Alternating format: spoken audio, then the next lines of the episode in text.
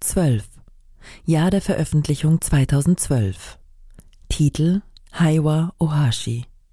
Designer Yukimasa Okumura. Kommentar von der Designerin.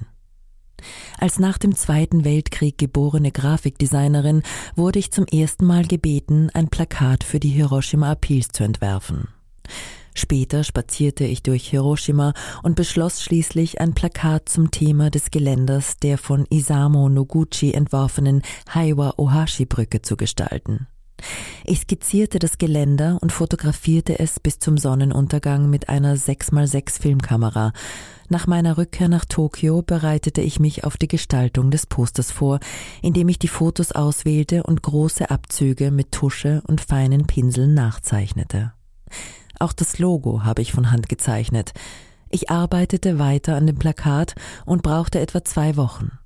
Ich habe mich für diese Methode entschieden, weil ich der Meinung war, dass es für mich, die ich 1947 geboren wurde, die einzige Möglichkeit ist, mich dem Thema Hiroshima zu widmen, indem ich meine eigene Arbeit hinzufüge, anstatt mich auszudrücken.